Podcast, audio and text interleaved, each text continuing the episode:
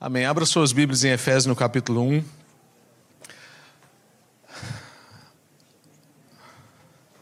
Eu não sei se você conhece gente assim. Eu conheço uma pessoa bem íntima que, como está sendo gravado, não vou citar quem é, que tem tido problemas nas suas taxas é, fisiológicas, né, nos seus índices e tal, e problemas cardíacos, glicêmicos, é, intestinais, enfim, um monte de problemas. E fica lá a esposa dele e os filhos numa luta, assim, para ele melhorar a sua disciplina, para ele poder rever a forma como ele come no almoço, como ele come no jantar, a forma como ele serve refrigerante. Essa pessoa é daquelas que não importa o quanto tenha de Coca-Cola na garrafa, ele vai servir o copo dele primeiro e ele vai lá chupar a espuma, sabe? Quando vai transbordar, ele, chupa, aí depois ele coloca mais um pouquinho para ficar rente. É essa pessoa. E é um, é um irmão em Jesus, é uma pessoa que já está na igreja há mais de 40 anos. E aí um dia eu estava nesse almoço e a esposa falou assim: Meu bem, você precisa melhorar as suas taxas, você precisa melhorar a forma como você come. Olha o tanto de arroz que você pôs no prato. Sabe que no Brasil come-se arroz todo dia, né? E aí, só que essa pessoa serve quase um quilo de arroz. E aí, tal.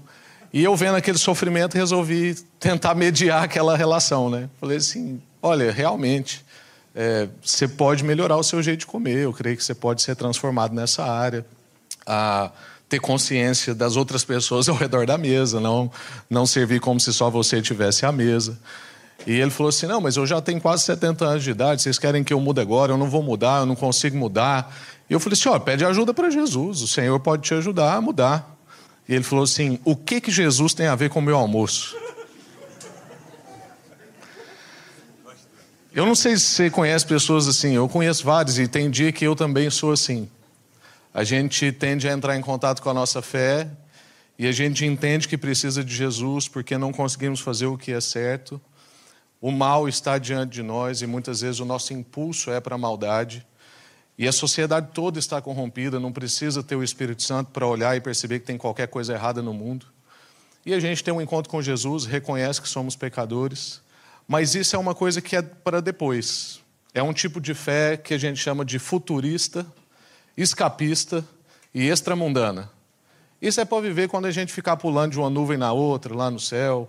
Inclusive, eu fui e fiquei muito frustrado a primeira vez que eu andei de avião, era criança, porque eu tinha certeza que depois das nuvens era o céu. E aí, quando o avião passou das nuvens, eu descobri que não é aquilo, que as pessoas não estavam ali pulando de uma nuvem na outra, como almas flutuantes. E tem um problema com a nossa fé no que se diz respeito a isso, porque somos salvos e continuamos aqui. E parece que Deus quer que a gente então viva a nossa fé nessa realidade de alguma forma. Parece que o Senhor nos escolheu e nos chamou, como nós vimos no domingo passado, para revelar que Deus é pai e tem família. Que Ele está juntando seus filhos. E como dizem Colossenses, que Ele está reconciliando em Cristo todas as coisas, tanto as visíveis quanto as invisíveis tanto as coisas criadas quanto as pessoas também feitas. E tem muita gente que é como esse exemplo que eu disse, é uma pessoa que até frequenta um culto, talvez ora na refeição, ou então ora quando as coisas apertam, reconhece que precisa de Deus em alguns momentos, mas Deus não é Deus para todos os instantes da sua vida. O que, que Deus tem a ver com o meu almoço? Deus cuida das coisas lá de cima, eu cuido das coisas aqui de baixo. Eu agora recebi Jesus e estou garantido que já não vou mais para condenação, mas isso é para eu experimentar depois. O texto de Efésios vai dizer para nós que não é assim. Nós somos um povo que foi transportado de realidade para vivermos essa nova realidade dentro de uma velha realidade. Eu quero então continuar um pouco da conversa do pastor João no domingo passado. Eu não ia fazer isso porque estava com receio de me intrometer numa série que ele tinha pensado, mas quando nós nos reuníamos na segunda-feira, ele falou assim: Ô oh, Rafa, você podia continuar a conversa sobre identidade. Ele deu uma pausa daquele jeito dele e falou assim: Digo eu, não o Senhor. Eu falei: Não, o Senhor já disse ontem, porque enquanto ele pregava eu estava assim incomodado que a gente deveria continuar a conversa sobre isso. E basicamente conversar sobre o que nós conversamos com os adolescentes no retiro de adolescentes. Aquilo estava bem fresco ainda na minha cabeça e cheguei aqui no domingo e para mim aquilo fez muito sentido. Então entendemos que era de Deus da gente continuar essa conversa a respeito de identidade e pensar hoje então sobre a nova natureza que Deus nos dá. Deus nos batiza com uma nova identidade que traz consigo uma nova natureza e nós podemos agora ser uma nova humanidade. Efésios 1, nós vamos ler do verso 1 ao 14.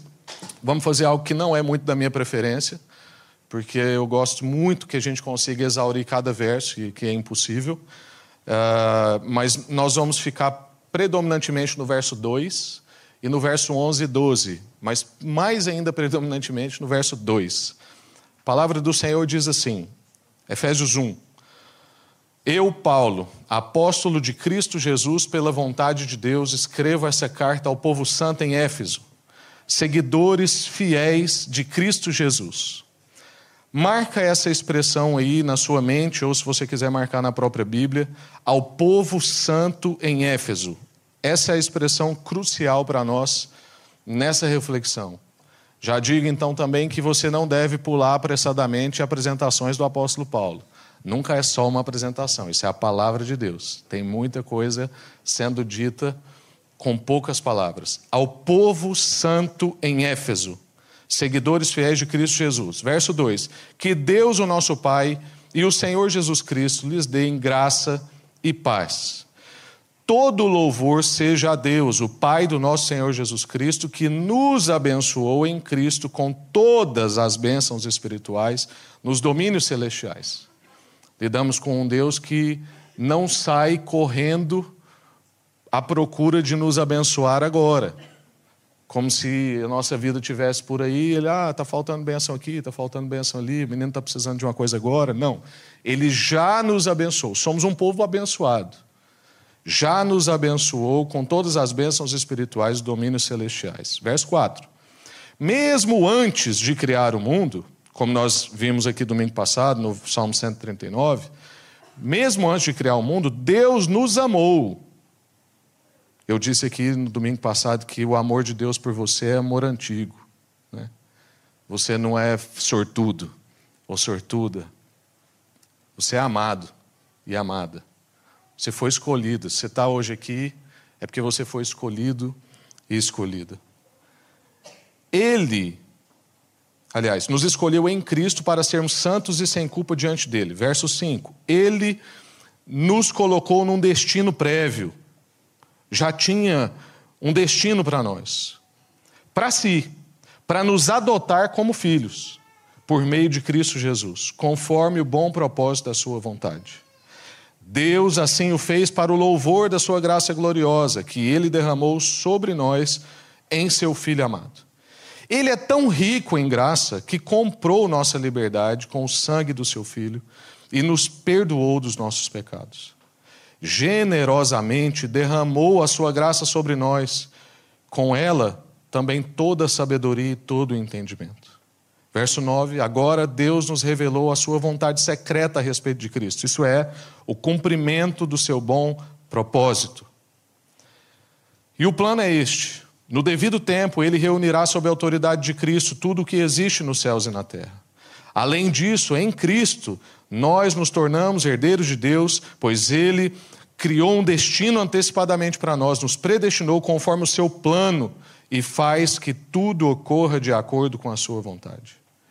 O propósito de Deus era que nós, os primeiros a confiar em Cristo, louvássemos a Deus e lhes dessemos glória. Agora, vocês também ouviram a verdade, as boas novas da salvação. E quando creram em Cristo, Ele colocou sobre vocês o selo do Espírito Santo que havia prometido. E o Espírito é a garantia da nossa herança até o dia em que Deus nos resgatará como sua propriedade para o louvor da sua glória. Amém. Graças a Deus. Quero orar mais uma vez. Prometo não atrasar demasiado o seu almoço, mas um pouco eu prometo também atrasar. Amém. Senhor, muito obrigado pela Sua palavra. Obrigado porque esse texto nos enche de fé, nos enche de ânimo, nos enche de renovo. Ele anima a nossa fé, ó Deus, a nossa esperança, porque o Senhor é um Deus que já nos abençoou. O Senhor é totalmente interessado em nos abençoar. E o melhor é que não é por nós, é por causa do seu próprio nome, da sua própria característica, da sua própria glória. O Senhor, ó Deus, é transbordante e por isso nos alcança. Pedimos agora que o Senhor revele diante de nós, ó Deus, a nossa nova natureza, a nossa, nossa identidade no Senhor, a verdadeira identidade. Que nós possamos viver como uma nova humanidade que foi feita para o louvor da Sua glória. Em nome de Jesus. Amém. Amém. Graças a Deus. Eu disse que era para você gravar a expressão ao povo santo em Éfeso. Tem uma outra expressão que nós não vamos falar muito sobre ela aqui, mas ela é, ela é a expressão mais crucial do texto que nós lemos, é a expressão em Cristo. Porque tudo que nós estamos vendo aqui, tudo que é possível de se viver a partir de uma nova identidade, uma nova realidade, uma nova natureza, só é possível porque nós fomos inseridos em Cristo. Fora de Cristo é impossível nós vivermos o padrão das Escrituras, fora de Cristo é impossível nós fazermos a vontade de Deus.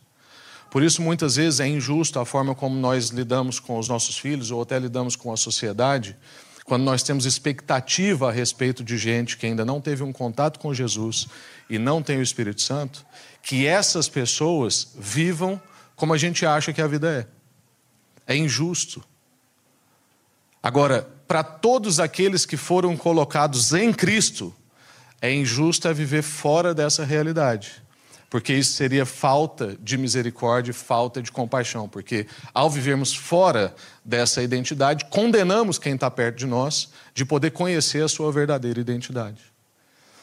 Eu gosto muito dessa carta de Paulo porque ela é uma carta fruto da sua própria maturidade. Paulo escreveu a carta aos Efésios já na sua fase mais sênior, na sua jornada com Jesus.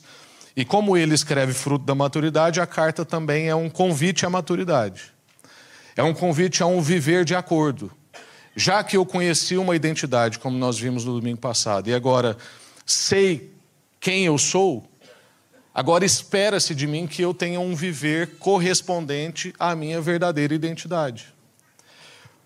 Paulo, então, nessa carta, que é considerada a rainha das epístolas por vários teólogos, ele vai dizer o que, que Deus fez por meio de Cristo e o que, que ele fez, faz agora no presente, não, ele fez alguma coisa que está no passado por meio de Cristo, mas agora no presente ele faz alguma coisa por meio do Espírito. Então, o que ele fez há milhares de anos foi nos inserir em Cristo, mesmo nós que ainda não havíamos nascido mas deixou no tempo presente o Espírito, para que a gente pudesse então edificar a nova sociedade no meio, a, a nova sociedade de Deus no meio de uma velha sociedade.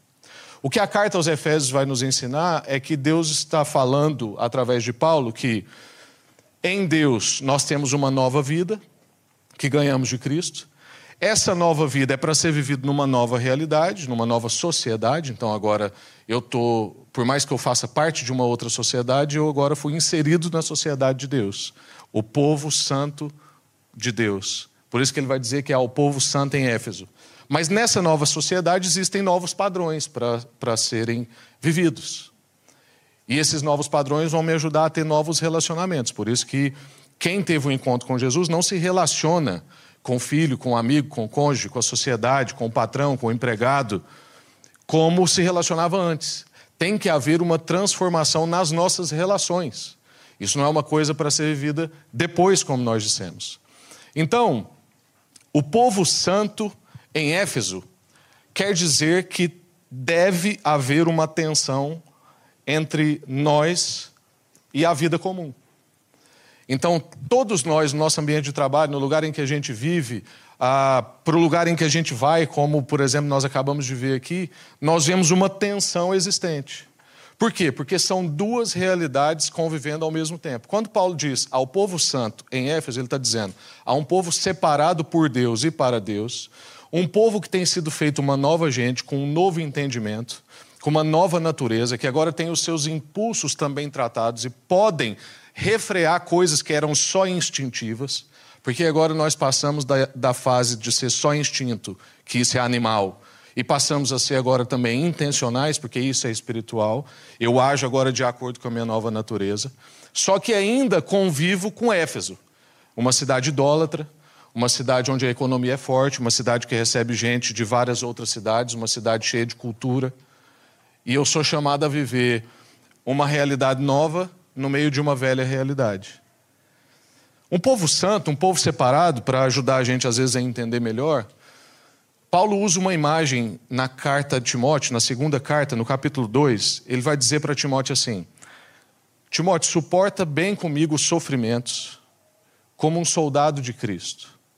E aí ele vai dar um exemplo depois. Ele fala: porque o soldado não se preocupa com as coisas da vida civil, porque ele está em, ele se importa, ele se ocupa em agradar aquele que o alistou. Então, quando a gente pensa, por exemplo, na, nessa imagem do soldado, alguém que quer servir o país, seja ah, em escalões da polícia, seja também num exército, ele é colocado dentro de uma realidade diferente. Agora ele vai para dentro de um quartel.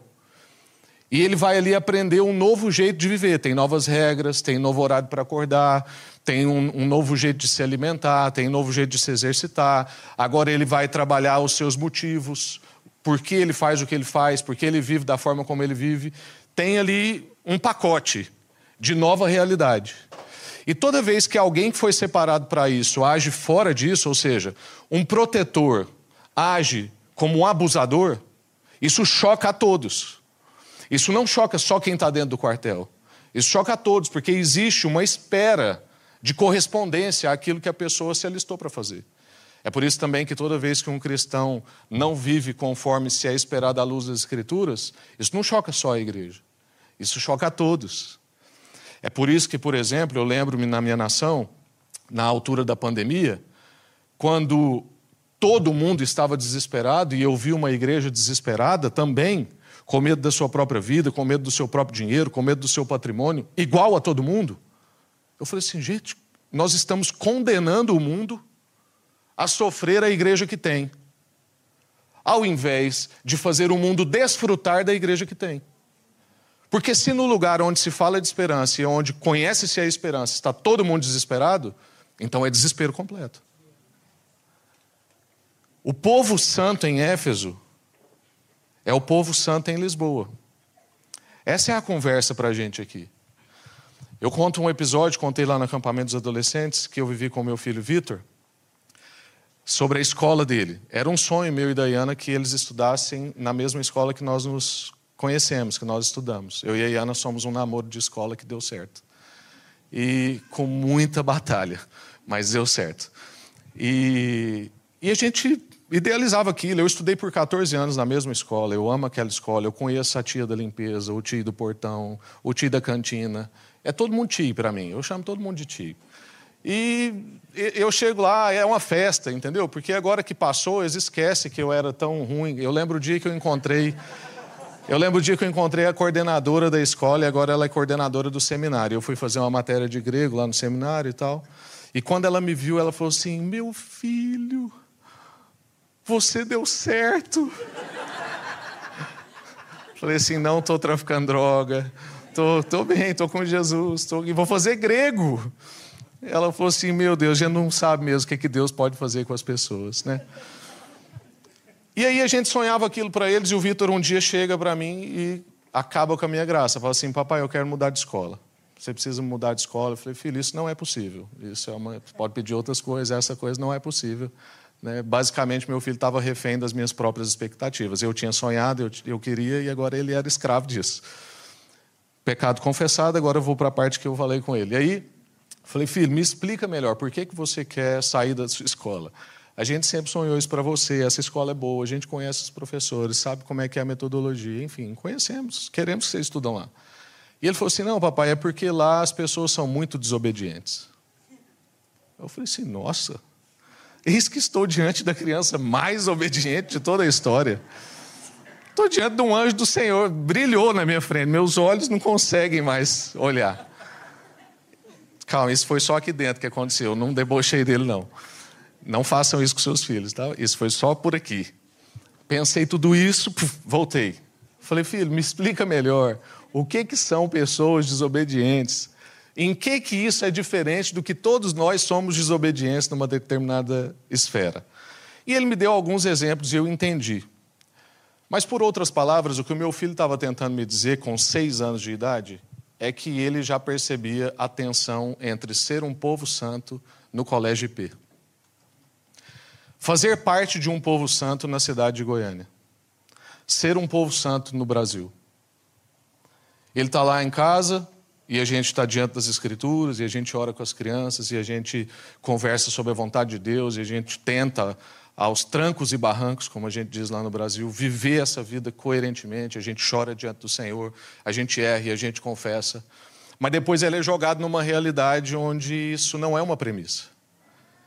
Onde as pessoas são inescrupulosas, onde a maldade está presente, as pessoas não estão dispostas a arrepender como a gente muitas vezes exige que ele arrependa. Isso tem que acontecer na nossa vida. Quando a gente sai daqui tem que existir uma tensão. Você não pode estar tão misturado a ponto de não ter tensão entre você e a sociedade que você vive. Tem que ter um choque, tem que ter um drama. Temos que ser um povo distinto. A igreja foi chamada para ser o povo santo em Lisboa, o povo santo em Portugal, o povo santo no Brasil, o povo santo no mundo. Assim como Israel era o povo de Deus chamado para ser o povo santo para as nações. Muitas vezes a gente tende a achar que o povo santo é contra as nações. Não, o povo santo exige, existe em favor das nações. Quando vamos lá para a ilha, para servir aquelas pessoas, é o povo santo em São Miguel. É São Miguel? São Tomé, desculpa. Mas São Miguel é uma ilha também. É, é outra. Bem diferente, né? Ah, é o povo de Deus que chegou ali. É uma nova realidade chegando numa velha realidade, mas não para condenar a velha realidade, mas para transformar a velha realidade e servir a velha realidade. É o povo santo de Deus. Tem que ter esse choque.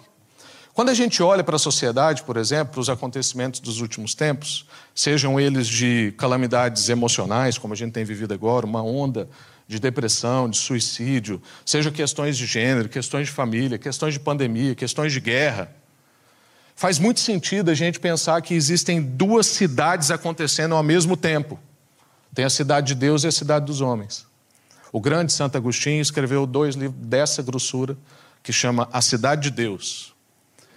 Nós somos um povo chamado a ser a cidade de Deus, no meio da cidade dos homens. Somos cidadãos da cidade de Deus, vivendo na cidade dos homens.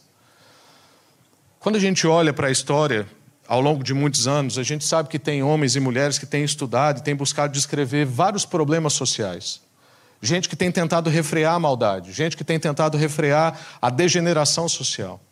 Pessoas que conversam sobre problemas políticos, estruturas de poder, questões econômicas, de justiça, problemas de classe, questões de saúde, problemas de acesso, um monte de problemas.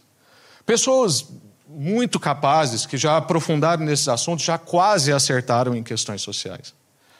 Mas o que nós estamos lendo aqui nas Escrituras e o que a Bíblia revela para nós é que o problema está na natureza da humanidade. Nós não temos um problema só de classe, um problema só de dinheiro, um problema é, é, da ordem da saúde. Nós não temos só um, algum desequilíbrio. Não, nós temos um problema no nosso coração, nós temos um problema das nossas intenções. O nosso problema chama pecado, uma palavra que hoje em dia já não se diz mais. Né? A pessoa não tem pecado de ira, ela tem uma dificuldade com a paciência. A pessoa não é cobiçosa, é que ela, às vezes, tem um sentimento assim de querer alguma coisa que não é dela. Tadinha. O nosso problema está na esfera do coração. E é por isso que a solução de Deus é radical. Qual é a solução de Deus? Uma nova criação. Então, se o nosso problema está na nossa natureza, o Senhor precisa trocar a nossa natureza. Não basta só eu desejar as coisas corretas, eu querer as coisas corretas, eu adequar meu comportamento, eu ir à reunião que eu não ia mais, eu fazer uma coisa que eu não fazia mais. O nosso problema está nas intenções, porque infelizmente nós podemos fazer a coisa certa pelo motivo errado. E graças a Deus, a pessoa que recebeu a sua coisa certa é abençoada, porque Deus é bom. Mas Deus não recebeu a sua oferta. Aquilo não é um sacrifício agradável ao Senhor, porque aquilo foi por sua causa. E para nós conseguirmos essa transformação, é só o Senhor trabalhando em nós. É por isso que nós vimos domingo passado que a identidade é algo que se recebe Não é algo que se conquista. Mas uma vez recebido, eu tenho um viver de acordo. Agora eu tenho uma vida para ser vivida. Eu sou um novo tipo de gente. Eu tenho um novo tipo de afeto. Eu faço parte de uma nova realidade. Deus edifica uma nova sociedade no meio de uma velha sociedade. Somos nada menos do que a sociedade de Deus. O nosso chamado, então, é mostrar agora, no tempo presente, no seu trabalho, no lugar que você vive, com as pessoas com que você se relaciona, mostrar agora com a sua vida santa, uma vida que está sendo transformada pela presença do Espírito, uma vida que deseja mais da vontade de Deus, que quer viver de acordo com essa palavra, mostrar agora, com essa vida, a realidade e a verdade da obra que Deus está fazendo. Quando as pessoas encontram com a gente no nosso ambiente comum, elas conseguem ter uma noção da realidade e da verdade do que Deus está fazendo. Quero ir para a última parte, então, verso 11 e verso 12 que a gente leu. Agora eu vou ler numa outra versão, que na verdade é uma paráfrase. Não é a versão ideal. Mas o Eugene Peterson, na versão A Mensagem, ele coloca uma frase aqui no início que traduz muito bem aquilo que está escrito. Verso 11 e 12, pela versão A Mensagem, o Peterson vai dizer assim: Foi em Cristo que descobrimos quem somos e por que vivemos. Muito antes de ouvirmos falar de Cristo de depositarmos a esperança nele, ele já pensava em nós e tinha planos de nos dar uma vida gloriosa, que parte do propósito geral que ele está executando em tudo e em todos. Essa primeira frase, foi em Cristo que nós descobrimos quem somos e por que vivemos. Quero caminhar para o fim com, essa, com esse verso. Foi em Cristo que nós descobrimos quem somos e por que vivemos. Se estamos conversando sobre identidade, se estamos agora conversando sobre uma nova natureza, para sermos uma nova humanidade, um novo povo, uma nova gente, eu preciso sempre refletir sobre onde eu tenho buscado sentido e propósito, onde eu tenho buscado conhecer a minha identidade, com quem eu tenho feito isso. E aí surgem perguntas que é onde você tem buscado descobrir quem você é e por que você vive. Com quem você tem feito essa busca? Com pessoas que têm a mesma natureza que você, que foi transformado como você? Ou você busca isso irrestritamente, com pessoas talvez não comungam de uma mesma compreensão identitária sua? Uma outra pergunta que para mim é crucial, principalmente para as novas gerações: as nossas buscas são justas? O que, que eu quero dizer com isso? Nós sabemos de Bíblia o quanto a gente sabe de cultura? Eu lembro uma vez que eu conversei com uma jovem que estava com uma crise de identidade. E ela sabia tudo sobre o que as ideologias diziam. Ela tinha lido os livros das filósofas. Ela tinha lido Simone de Beauvoir, ela estava por dentro da Judith Butler. Ela sabia das discussões. Mas quando a gente ia para as escrituras, ela não sabia nada. Estou falando de uma irmã da igreja, tá, gente?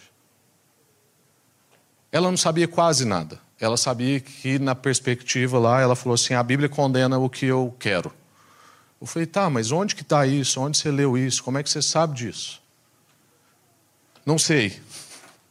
Eu falei: então, mas da outra parte você sabe. Então vamos entrar numa jornada junto de conhecimento da identidade para que a gente seja justo no diagnóstico. Porque muitas vezes o que a gente sabe de cultura é completamente desproporcional ao que a gente sabe a respeito da vontade de Deus. O tempo que a gente investe, seja na rede social, seja nos filmes que a gente vê, seja nas notícias que a gente lê, é totalmente desproporcional ao tempo que a gente investe na presença de Deus, buscando saber qual é a vontade dele para nós, diante da palavra, buscando conhecer o que Deus já disse na história. Onde é que você tem procurado descobrir quem você é e pelo que você vive? Com quem você tem feito essas buscas? É Hollywood que está pegando na sua mão e falando assim: vem aqui que eu sei te ensinar quem você é. Onde você busca, as suas buscas são justas. É em Cristo que nós descobrimos quem somos e por que vivemos. Eu quero concluir, e acho que essa, esse texto, essa exposição, exige de nós pelo menos três respostas. A primeira é que talvez tem gente aqui nessa manhã que ou nunca entrou numa igreja, ou já entrou numa igreja, mas nunca tomou uma decisão séria por Jesus. E hoje fez algum sentido para você perceber que existe uma nova realidade para você fazer parte. E que ainda que tudo que a gente, tudo não, mas muito do que a gente olha ao redor esteja corrompido, esteja degenerado. E você já leu muita coisa de gente que já tentou melhorar a sociedade, que já estudou, que já fez pesquisa, que já trabalhou com ação social, que mexe com filantropia. E isso parece que é igual enxugar gelo. É um trabalho que não rende.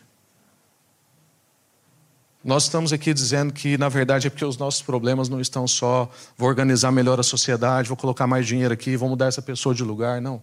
Nosso problema é da ordem do coração. O Senhor pode transformar o seu coração. Se você tem buscado sentido, se você tem buscado propósito, buscado conhecer você em outros lugares, até hoje você não encontrou. Hoje você pode encontrar. Porque você faz parte agora aqui da sociedade que Deus está construindo. E a gente pode junto ensinar um ao outro como é que se vive dentro dessa nova realidade. Mas talvez você já teve um encontro com Jesus, mas você está vivendo a sua vida muito distraído. Você já foi engolido pela cultura.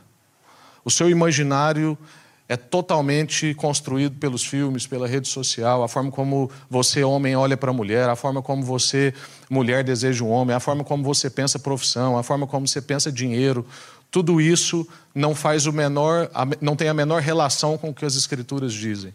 Ainda que você é um povo da igreja, faz parte, já teve um encontro com Jesus, mas você está distraído e foi engolido pela cultura. É tempo de você viver conforme a sua nova natureza. É tempo de você corresponder àquilo que Deus fez por você em Cristo. Te transportou do império das trevas para um reino de luz. Te tirou de uma realidade de desempenho. Como é que um império avança? Força, desempenho, conquista. Te tirou dessa realidade, te levou para uma realidade de reino. Como é que reino avança? Linhagem, aliança, compromisso, pacto. Se o rei morre e o filho dele é uma criança, ele é o próximo rei. Não é por desempenho, não é por competência. Nós não precisamos ficar aqui nessa luta maluca para provar quem somos. Não, nós somos. Agora, existe um jeito de viver na realeza. O filho do rei não vive de qualquer jeito. E nós queremos aprender como é que se vive dentro dessa nova realidade. E para você que já tem buscado viver uma vida coerente, uma vida que agrada ao Senhor, que você seja animado hoje, lembrado que essa é a sua verdadeira identidade. Você vê tensão na sua vida? É assim mesmo. Você acha que está difícil avançar? É difícil, porque é a cidade de Deus no meio da cidade dos homens. É o meu filho na escola. Essas pessoas são muito desobedientes. Isso não é fácil. Ao mesmo tempo que você seja animado, receba a responsabilidade. Porque nós precisamos manter nesse lugar, por compaixão e misericórdia das pessoas que ainda não viram isso, para que um dia elas possam ter contato com isso e perceber. Quando todas as estruturas que as pessoas pensam caírem por terra, se corromperem, e não, tá, não é difícil perceber isso. Na verdade, muito do que a gente vê hoje são testes sociais. Isso ainda não foi vivido antes. A gente não sabe como é que é a sociedade que está se configurando para frente.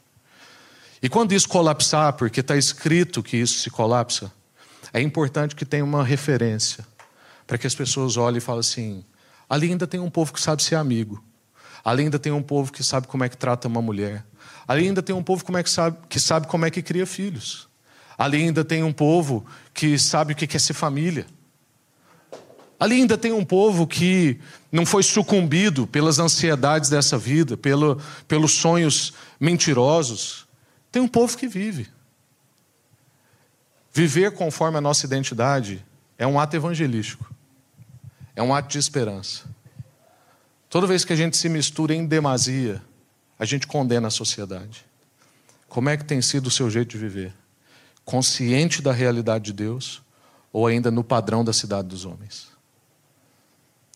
Eu quero orar com você para que você hoje seja mesmo batizado com uma nova consciência da sua verdadeira identidade, para viver conforme essa nova natureza, para nós sermos o povo santo em Lisboa. Amém? Graças a Deus. Quero te convidar a ficar de pé.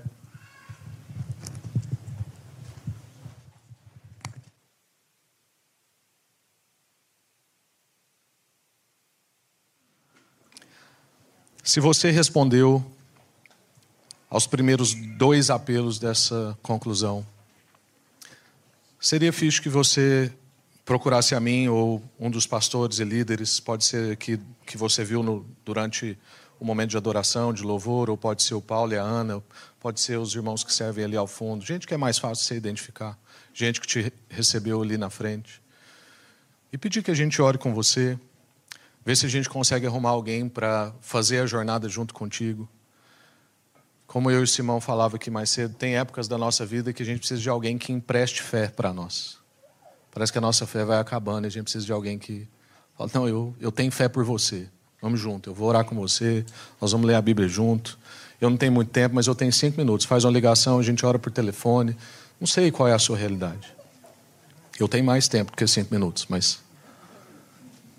Cinco minutos todo mundo tem para orar no telefone. A gente pode emprestar fé uns para os outros.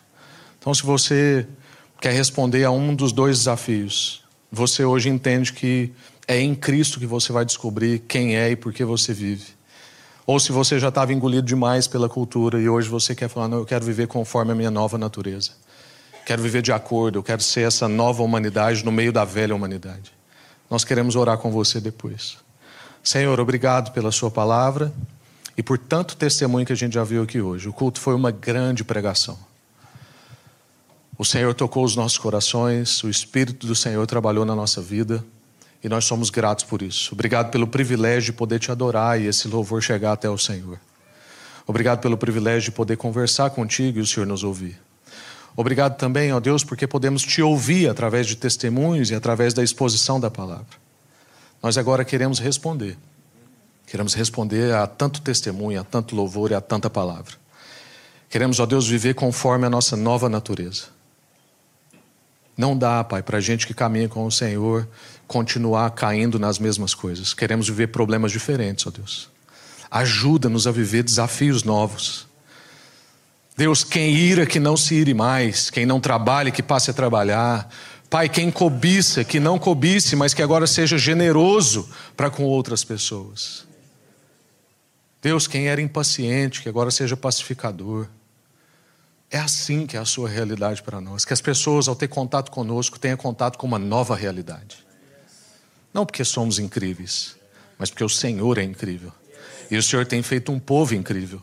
E é privilégio nosso fazer parte dessa nova sociedade do Senhor. Capacita-nos, ó Deus, a ser a cidade de Deus, a sua cidade, Pai, no meio de uma velha cidade, para que a velha cidade possa conhecer a nova cidade. Em nome de Jesus. Amém. Graças a Deus.